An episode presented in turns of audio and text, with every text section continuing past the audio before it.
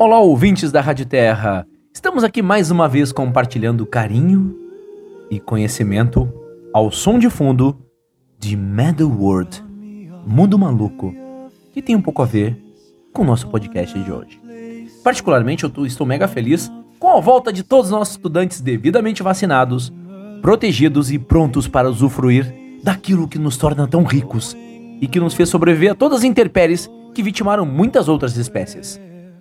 A convivência, a cooperação, a força do coletivo, a noção de que ser humano é ser junto, algo que vulgarmente chamamos de humanidade. Sejam muito bem-vindos, galerinha. Boa, boas aulas e boa convivência a todos. Ao mesmo tempo, temos notícias tristes também. Mais uma vez somos assolados por desastres naturais no nosso país, citando o triste caso de Petrópolis, ao qual desejamos e enviamos todo o nosso carinho e sentimentos. E aí fica a pergunta, Cristian, por que tu falou uma coisa tão legal e uma coisa tão triste ao mesmo tempo? Quando eu cito esses fatos tão antagônicos em termos de sentimentos, é porque ah, talvez algo incomum aconteça com muitas pessoas que tiveram conhecimento de ambos os fatos, a volta às aulas e o desastre, de, o desastre lá de, de Petrópolis. Talvez alguns de nós esqueçam em breve. Amanhã, daqui a pouco, normalizando esses fatos a volta às aulas pós-pandemia e um mega acidente, um mega desastre natural. Lendo o livro Pedagogia Iniciática, uma escola de liderança do professor Roberto Crema, cheguei a um tópico chamado normose, que praticamente eu vou parafrasear ao longo do nosso podcast. Sério, eu não mudei quase nada, porque a escrita é tão perfeita que eu vou fazer quase uma leitura. Uma leitura do meu jeito, obviamente, né? Mas, mas eu tenho que, que salientar e, e relatar a fonte perfeita que foi o professor Roberto Crema nessa escrita. E aí vem a pergunta: o que é essa tal normose que tu falou, Christian? Para o professor, ah, para o professor Roberto Crema, normose é uma patologia da normalidade. São aquelas pessoas conformadas de atitudes habituais e patogênicas, que vivem tranquilamente num alienado consenso social, sem questionar. O normótico é a pessoa que se adapta muitas vezes a contextos dominantes mórbidos e corruptos, que em seu conformismo e inércia retroalimenta esse sistema. O normótico é a pessoa que não se dá conta que tudo está ligado com tudo. É a pessoa que para diante de um semáforo e vê as crianças na beira do cordão e pensa que não tem nada a ver com isso. É o ser humano, se é que posso falar assim, que leu a manchete de Brumadinho tomando café da manhã comenta que foi só um acidente, poderia ter acontecido com qualquer um.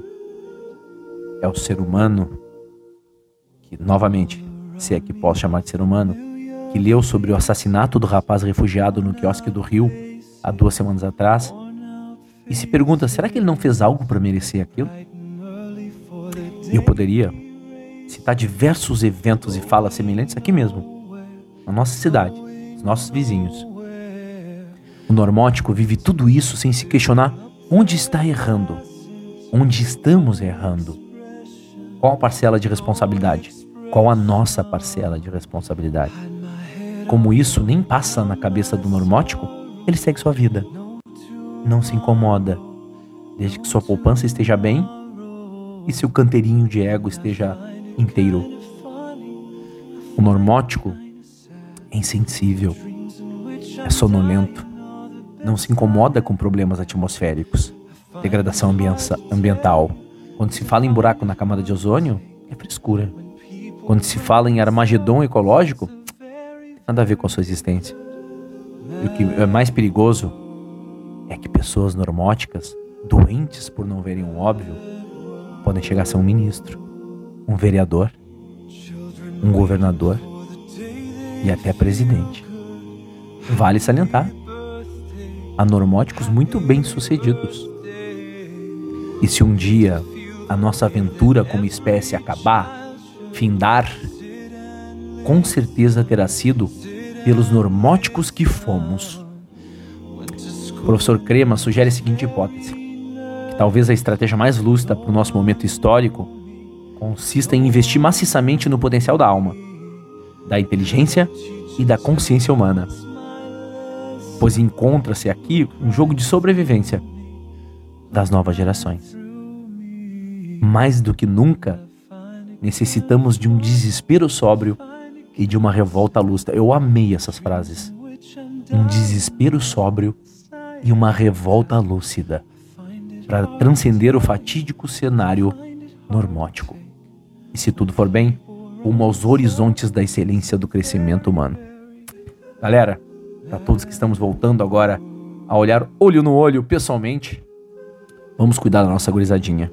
Pensar menos, mais no ser humano e menos no conteúdo.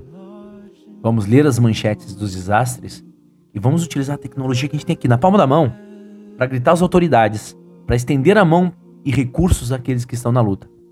Pode parecer pouco, mas como diria o alma imensa Gandhi, torne-se a mudança que você deseja para o mundo. Um grande abraço e até a próxima.